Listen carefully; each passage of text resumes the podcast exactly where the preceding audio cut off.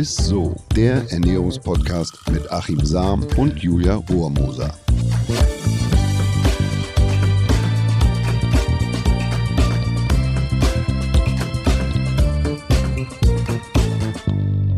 Hallo und herzlich willkommen, ihr Lieben. Ihr hört Isso, den Ernährungspodcast mit dem Ernährungswissenschaftler Achim Sam. Und mit Julia Rohrmoser. Hallöchen. ja, und Ostern steht ja vor der Tür und ich bin ja einer der größten Feiertags- und Traditionsfans. Das ist sie. und deswegen dachten wir auch, wir müssen einfach mal eine Folge rund ums Ei machen. Also wir wollen euch jetzt eine, kurz vor der Eiersuche einfach nochmal die wichtigsten Facts rund ums Ei äh, mitgeben, damit ihr auch beim nächsten Familienbrunch vielleicht auch so ein bisschen angeben könnt.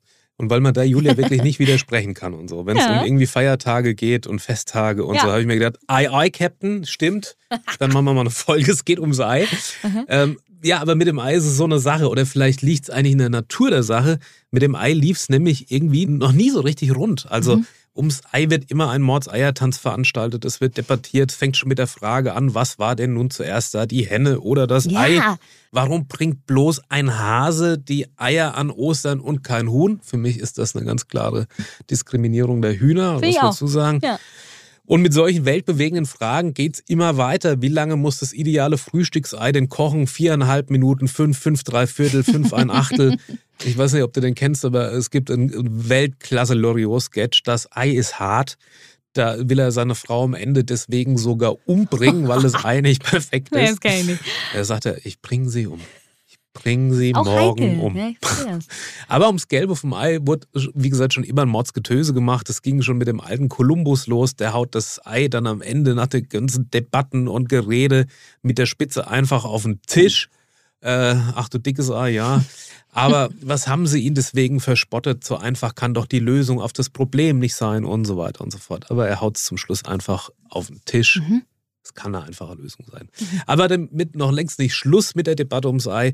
Die nämlich kreist seit ganz vielen Jahren nicht etwa darum, wie viele Eier ein Huhn pro Woche zu legen vermag, sondern wie viele sich der Mensch um Himmels Willen einverleiben ja. kann, ohne dass sein Cholesterinspiegel dabei explodiert. Was zermartern wir uns da den Schädel?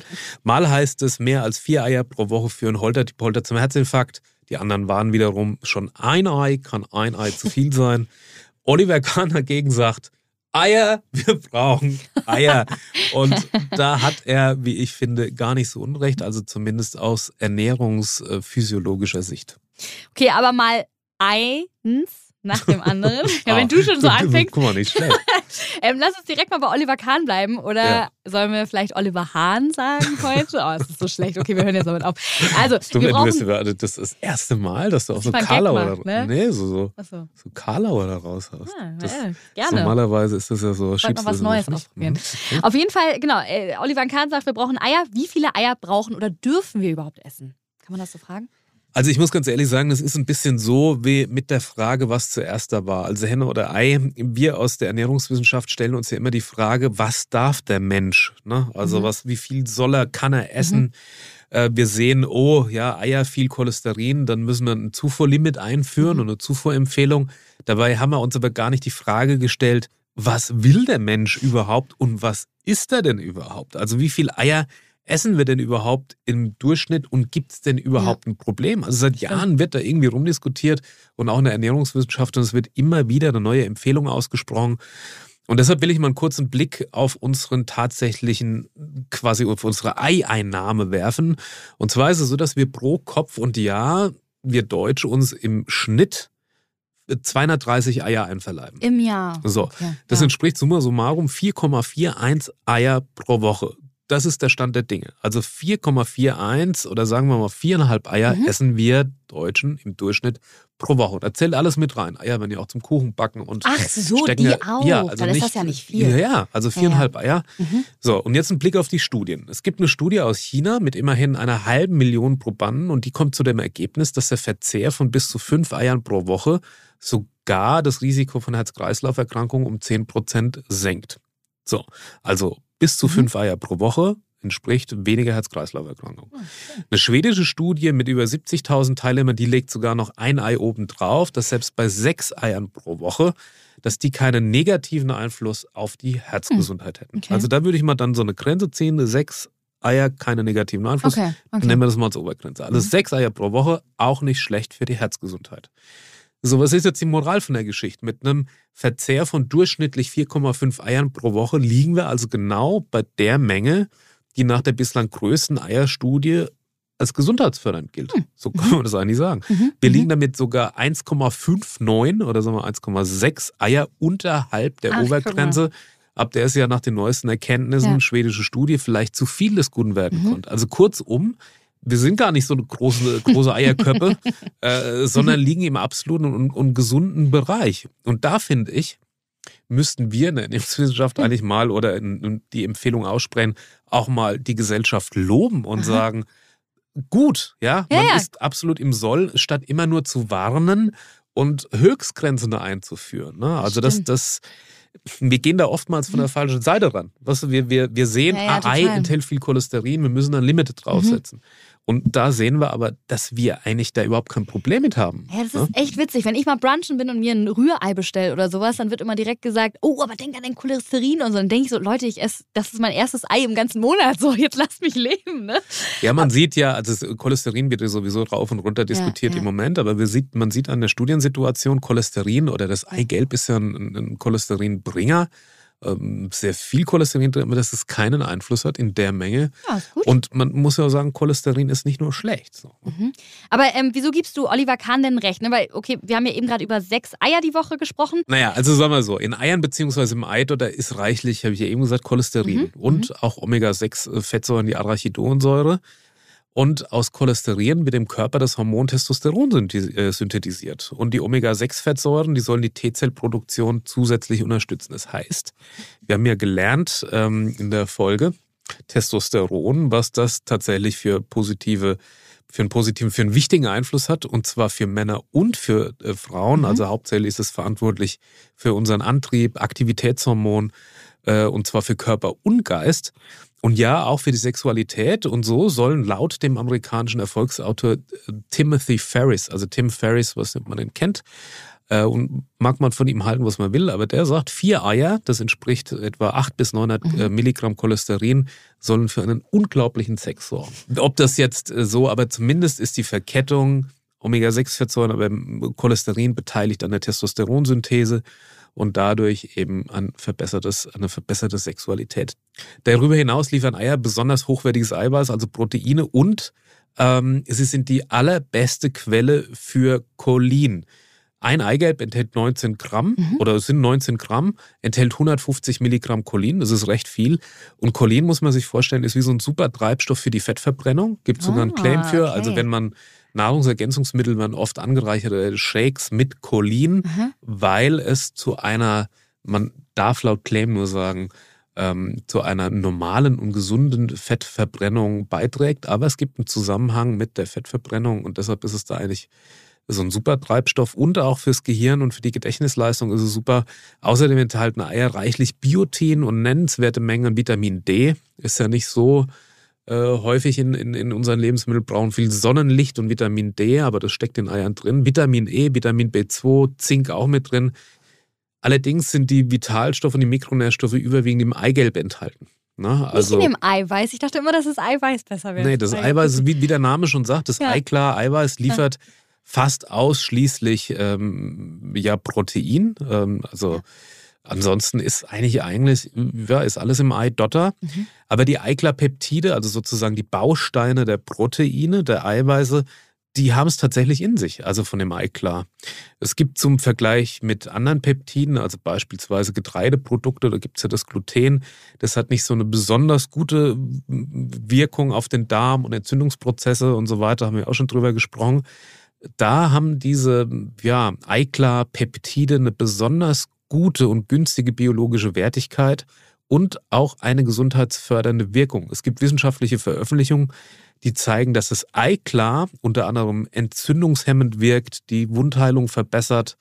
Also das sind wirklich, da gibt es ähm, Untersuchungen zu und, und, und Studien, dass es die Zellen vor oxidativem Stress schützt, also quasi als Antioxidant wirkt, dass es ein blutdrucksenkendes Potenzial hat sogar. Also oh. ne, es ist mhm. eigentlich schizophren, mhm. weil man immer gesagt hat, naja, das ist ja. erhöht und Cholesterin ja, ja. und so weiter. Äh, dass es antibakteriell so, äh, sozusagen wirkt auch. Und last not least, dass es einen positiven Einfluss hat auf die Insulinausschüttung ah, und somit die Appetitregulierung optimiert. Cool. Also das Eiklar hat tatsächlich, also dieses, dieses Eiweiß hat echt in sich. Aber es waren jetzt ja mega viele Facts äh, rund um Eier. Deswegen dachte ich, weil jetzt auch Ostern äh, vor der Tür steht, lass uns mal ein bisschen über Ostern sprechen. Warum gibt es da eigentlich Eier? Naja, also das Ei ist ja seit jeher ein Symbol für Leben und Fruchtbarkeit. Mhm. Ne? Und erst im 12. und 13. Jahrhundert wurde daraus dann so ein christlicher Brauch, dass es zu Ostern, dass man da Eier gefärbt hat, dass man die bemalt hat und hat die dann verschenkt. Mhm. Aber eigentlich stand da was ganz Praktisches dahinter, denn in der, in der Fastenzeit oder in der christlichen Fastenzeit war es verboten, Eier zu essen. War okay. auch Bestandteil des Fastens. Ah. Und damit, dass sie quasi über die Fastenzeit, man legt die Hühner ja nicht lahm in der Zeit, sondern dass die Eier auch darüber hinaus noch mhm. haltbar sind, mhm. hat man sie einfach abgekocht und dann bemalt und verschenkt. So, das Ach war eigentlich so, so der. Also gar nicht ich glaube, dass sie länger haltbar sind. Ah, okay. Aber apropos Haltbarkeit, auch wenn die Eier im Markt ungekühlt angeboten werden, das sieht man ja oft in Regalen, mhm. mhm. zu Hause gehören die tatsächlich dann in den Kühlschrank. Ähm, bis zum 18. Tag nach dem Legedatum wird das Ei durch so eine sogenannte Cuticula geschützt. Das ist quasi wie so eine feine Haut, die über dem Ei liegt und die Poren verschließt. Und danach ist die Konservierung oder diese Schutzfunktion nach diesem 18. Tag ist die eigentlich weg. Ah. Und deshalb ähm, ab in den Kühlschrank, beziehungsweise wenn man die mhm. gekauft hat, ab in den Kühlschrank und dann halten sie einfach besser. Übrigens, einmal gekühlt, die Eier immer kühlen. Eier mögen keine großen Temperaturunterschiede. Oh, okay. So, ne? mhm, mhm. Ähm, dann geht die Schutzfunktion der Eierschale dann letzten Endes kaputt und Keime können, ins Ei kommen ja, und so ja. weiter. Also deshalb, wenn man die einmal dann im Kühlschrank hat, sollte man die auch im Kühlschrank okay. lassen und nicht wieder rausstellen. Alles klar, wusste ich auch noch nicht. Aber wie, wie lange sind Eier denn generell haltbar? Weil es gibt ja auch, das habe ich jetzt schon öfter mal gesehen, auch in irgendwelchen Dokus, es gibt ja auch in China Eier, die irgendwie tausend Jahre alt sind, oder gefühlt? Also grundsätzlich gilt, je frischer, desto besser schmecken sie. Das MAD beträgt immer 28 Tage nach dem Legedatum, steht auf der Packung mit drauf. Mhm. Bei zwei bis sechs Grad im Kühlschrank, also sehr kühl, äh, sind sie so etwa sechs Wochen oder bis zu sechs Wochen mhm. haltbar. Wenn sich, wer sich unsicher ist, es gibt einen Wassertrick. Ne? Also du kannst die Eier, nimmst ein Wasserglas, und dann ähm, legst du die Eier oder das Ei, nicht die Eier, sondern das Ei vorsichtig da rein. Ganz frische Eier bleiben unten am Boden liegen. Ah. Wenn sie wenige Tage alt sind, dann stellen sie sich leicht auf und nach etwa zwei bis drei Tagen steht das Ei dann senkrecht. Und Eier, die älter als vier Wochen sind, die schwimmen dann an der Oberfläche. Und die dann so.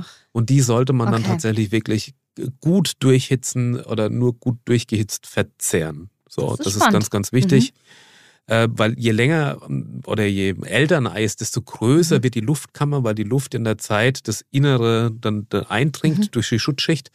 Und dann stellt sich das Ei natürlich dann auf. So, das ist eigentlich das, warum das schwimmt. gut, das werde ich mal ausprobieren, weil ich bin mir manchmal auch nicht sicher, ob die noch gut sind oder nicht. Du hast ja äh, vorhin schon erzählt, im 18. Jahrhundert wurden irgendwie äh, Eier gefärbt und verschenkt. Färbst du eigentlich deine Eier? Ähm, ja, du kannst übrigens Eier ganz natürlich färben. Das ist mhm. total einfach. Brauchst im Prinzip für Blau, Rot, Kohl oder Heidelbeeren, für Gelb Kurkuma. Mhm. Ganz krass. Also wenn du Kurkuma auch schälst und so Handschuhe anziehen Ey, oder so. Habe ich auch schon mal gehabt, ja. Ähm, dann Orange Möhren und Grün Spinat. Rosa kannst du rote Beete nehmen. Mhm. Dann gibt es, gibt es so eine rosa-rote Farbe. Dann Zutaten zerkleinern, äh, und dann einzeln natürlich, äh, äh sonst hast du einen Batik-Eimer, wenn du das machst, 400 Milliliter Wasser aufkochen mit mhm. den Lebensmitteln einzeln. Und dann muss man so ein bisschen experimentieren, wie viel Lebensmittel dann man da reingeben muss, dass es auch eine die Farbe hat, die man möchte. Mhm. So, und dann, äh, wenn du denkst, es ist gut, Farbe ist okay, dann in jeden Sud einen Schuss Essig mit reingeben und die hart gekochten Eier, also muss vorher kochen. Ja legst du dann einfach in, in den Sud, bis sie, die, bis sie die Farbe gekriegt haben, die du dir wünschst, so wie du, wie du das magst. Hm. Aber mach keine Soleier draus, ne? Also du brauchst jetzt nicht tagelang da irgendwie da, da einlegen. Ne? Soleier sind ja so, so eingelegte Eier. Ja. ähm, also das okay. reicht, wenn die ein paar Stunden da irgendwie drin sind. Je nachdem, muss ein bisschen experimentieren. Ja, kann ich Und wenn du glänzende Eier haben willst, dann am besten mit so ein bisschen Pflanzenöl einreiben. Mhm. Ich habe auch gehört, jetzt gerade gestern hat mir äh, jemand erzählt, dass sie die früher mit Speck einreiben mussten. Einfach damit ja, ja. sie glänzen? Mhm, genau. Das ist ja, ah nee. das ist ja auch ein Bild. Aber Öl tut es natürlich auch. Das okay. ist ein Pflanzenöl. Ja, okay. Und die allerwichtigste Frage kommt natürlich immer zum Schluss. Wie kommt man oder wie bekommt man jetzt eigentlich das perfekte Frühstücksei hin? Oh Mann, nee, wirklich. Ich weiß an, an der Frage, da scheiden sich, wie gesagt, die Geister und am Frühstücksei und äh, das sind höchstwahrscheinlich schon Ehen und ganze Freundschaften und WGs zerbrochen. Ja. Es gibt sogar quasi wie so eine wissenschaftliche Ausführung, wie das, wie die perfekte Frühstücksei-Formel ist. Okay, ich gebe keine Garantie. Ja, also, mach mal. Wenn du meinst wachsweich, ja, hart gekocht kann ja jeder, ja. aber wachsweich. Also, man muss, beziehungsweise ich nehme ein Freilandei der Größe M. Dann lässt man das ein paar Minuten bei Zimmertemperatur ruhen, also nimmst du es mhm. aus dem Kühlschrank. Bloß nicht direkt aus dem Kühlschrank ins Kochwasser. Bruchgefahr, ne? Das Ei ist viel zu groß. Ach, deswegen, das mache ich tatsächlich. Manche mal. geben dann einen Schuss Essig äh, oder Salz ins Wasser, aber ja. da ist mir das Risiko einfach viel zu groß, dass das Ei dann einen Geschmack annimmt. Ja, ne? Auch bei der Lagerung übrigens wichtig, hätte ich fast vergessen. Äh, ein Ei oder Eier nehmen gern Geschmäcker an oder Geschmack an von ah. anderen Lebensmitteln, deshalb äh, getrennt aufbewahren. Meistens sind im Kühlschrank immer an der Seite ja. ist ja quasi so, ein, so, ein, so eine Box. So eine Eierbox, ja, genau, genau, die man dann auch zumachen kann. Mhm. Da ist es eigentlich ideal. So, dann Wasser zum Kochen bringen und ganz wichtig, das Ei erst ins Wasser legen, wenn das Wasser brodelt und kocht. Mhm. Manche pieksen das vorher noch an. Es gibt ja so kleine Eierpiekser, damit es nicht platzt. Mache ich nicht. Dafür gebe ich es aber vorsichtigst ins Wasser auf einem Löffel. Und dann oh, das auf Zimmertemperatur temperierte Ei der Größe M sechseinhalb Minuten kochen. Zumindest ist das meine. Sechseinhalb Minuten. Da darf auch keine Minuten, Sekunde länger wahrscheinlich. Sechseinhalb okay. Minuten bei Größe L, sieben Minuten. Bei XXL Straußeneiern kannst du nochmal sieben Minuten, ja, sieben Minuten drauflegen. Nein, also sechseinhalb Minuten Größe ja, okay. M. Dann hat man ein wachsweiches Ei, ähm, was halt vorher so ungefähr bei Zimmertemperatur äh, liegt. Das werde ich jetzt an Ostern mal ja, ausprobieren. Und dann direkt essen, ne? Also jetzt nicht noch lange irgendwie nee, liegen nee, lassen nee. oder so, mhm. sondern dann zieht es natürlich noch weiter. Also Essen ohne Schale ist ja mhm. auch klar. Ja. Das wäre meine, wär meine Formel. Nee, richtig gut. Also ich werde es auf jeden Fall an Ostern äh, ausprobieren. Ihr vielleicht ja auch beim nächsten Familienbrunch. Und ich würde erstmal sagen, danke Achim für die ganzen Tipps und für die ganze spannende Folge. Ich hätte niemals gedacht, dass wir eine Folge rund ums Ei machen, aber es gibt anscheinend doch viel zu erzählen. Ich freue mich jetzt natürlich äh, nochmal auf das Highlight der Woche. Das Highlight der Woche. Also mein Highlight der Woche ist diesmal, sind lustige Eier aller Werner Gruber, habe ich bei meinen Recherchen gefunden zum Thema. Okay. Und zwar kann man Eier auch ohne Hitze garen, nämlich mhm. mit Alkohol. Und das fand ich so lustig, dass ich gedacht habe, so, ich mache das zu meinem Highlight der Woche. Ja. Und zwar nimmt man zwei Eier mhm. oder mehr und dann muss man einen Schuss Hochprozentiges dazugeben. Also mit einem Alkoholgehalt von mindestens 60 Prozent. Man kann einen Rum nehmen, man kann aber auch einen ordentlichen Schnaps nehmen. Das gießt man dann mit in die Pfanne. Mhm. Und dann rührt man also einfach so einen Schuss mit rein. Und dann verrührt man das. Und dann merkt man schon, dass die Eier sofort anfangen zu stocken und zu gerinnen. Sieht das dann, also wenn man die verrührt, ja, dann ja. sieht das wirklich aus wie ein Rührei. Und dann kann man einfach ja, äh, den, den Alkohol abflammen. Also Aha. man kann äh, den abbrennen, flambieren, dann, ja. dann verdunstet der Alkohol. Und so kann man sich Eier machen, Rühreier machen, ohne dass man das ist ja Hitze verrückt. braucht. Das ist ja witzig, habe ich ja. noch nie von gehört. Alles klar, super. Ganz viele neue Inspirationen auf jeden Fall für unser Osterfest. Und ich würde natürlich versuchen, nochmal ganz kurz das Wichtigste einmal zusammenzufassen. Also. Das ist immer das Spannendste. Ja, oder? Ob ich ja, aufgepasst ja. habe als Schüler. Das, ja. Also die ganze Panikmache mit dem Cholesterin sollte man jetzt nicht überbewerten. Also wir mhm. Deutschen essen pro Woche im Durchschnitt viereinhalb Eier. Und das ist genau die Menge tatsächlich, die als gesundheitsfördernd eingestuft wurde. Ne? Also alles ja, gut. laut dieser, mhm. dieser großen äh, Studie ja. kann man sehen, dass das einfach 10% weniger die Eimmenge an Herz-Kreislauf-Erkrankungen macht. Ja, mhm. mhm. ja und äh, sehr gut. Und Eier haben ja viele gute Inhaltsstoffe für uns. Zum Beispiel ist da ja auch Eidotter und da steckt reichlich Cholesterin und Omega-6 drin. Aber das ist nicht nur schlecht, sondern auch äh, unter anderem ja beteiligt beteiligt an der Testosteronproduktion. Und außerdem natürlich ist da auch Eiweiß drin und Richtig. das ist natürlich auch wichtig für unseren Körper. Und jetzt auch nochmal wichtig, Eier sollte man zu Hause in den Kühlschrank legen, da sie im Markt nicht gekühlt liegen. Und ab dem 18. Tag, wo sie nicht gekühlt sind, da ist ja die Schutzschicht sozusagen nicht mehr da. Und da müssen sie einfach zu Hause in den Kühlschrank äh, kommen. Und, das hat Achim auch noch erwähnt, Eier sind nicht so Fans von Temperaturschwankungen oder Unterschieden. Ne? Ich, ich, spiele mal kurz einen Klugscheißer. Die müssen im Markt nicht gelagert werden, Aha. weil sie diese, die, die, Schutzschicht noch, äh, die Schutzschicht noch außenrum mhm. haben, diese Cuticula. Mhm. Und die schützt das Ei bis zum 18. Tag. Und da sind die Eier dann aber auch schon rausverkauft. Und deshalb sollten sie bei dir, bei euch, liebe Zuhörerinnen und Zuhörer, zu Hause im Kühlschrank gelagert werden. So ist das. Dann danke dir, Achim. Es hat wieder sehr viel Spaß gemacht, eine sehr spannende Folge. Und das war's dann auch schon wieder von uns. Und wenn euch die Folge gefallen hat, dann lasst uns gerne eine nette Bewertung bei Apple Podcast oder Spotify da oder empfehlt diesen Podcast weiter. Und wir hören uns nächsten Donnerstag. Oi, oi. Bis so. Tschüss. Dieser Podcast wird euch präsentiert von Edeka. Wir lieben Lebensmittel.